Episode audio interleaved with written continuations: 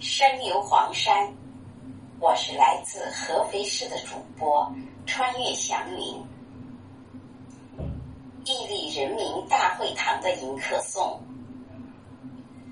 荣获金熊猫国际纪录片亚洲制作奖的大黄山纪录片解说词里记载道：“作为黄山奇松之首。”迎客松不仅是黄山的名片，也早已被公认为东方礼仪文化的象征。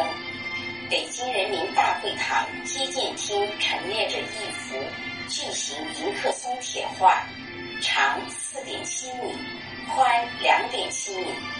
画中的迎客松枝干弯曲，酷似张开手臂在迎接远道而来的客人。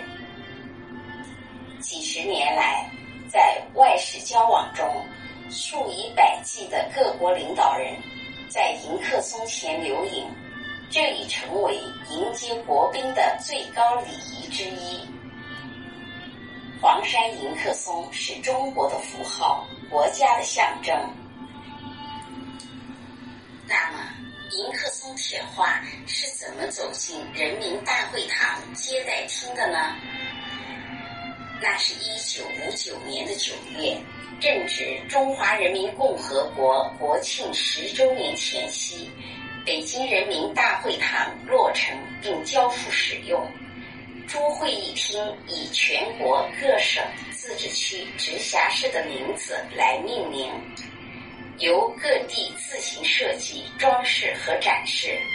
安徽省就制作了这幅以黄山迎客松为形象的迎客松铁画，安置在人民大会堂的安徽厅。这幅画是用两百公斤熟铁，使用芜湖铁画工艺制成的，由当时安徽省著名新安派画家王石营和芜湖铁画艺人楚延庆联手创制的。不久，周恩来总理到安徽厅参观，一眼就看中了这幅迎客松，认为这不仅象征着祖国万古长青，而且还有和平友好、热情好客的意义，很有中国气派。于是，在他的提议下，铁画迎客松被移进接待厅。半个多世纪以来。这棵迎客松因毛泽东、周恩来常于此前与外宾留影而闻名于世。一九七二年，美国总统尼克松访华时，周恩来总理就在此背景下欢迎他的。如今半个多世纪过去，这株迎客松不知在此笑迎过多少中外宾客。见证了几多外交风云。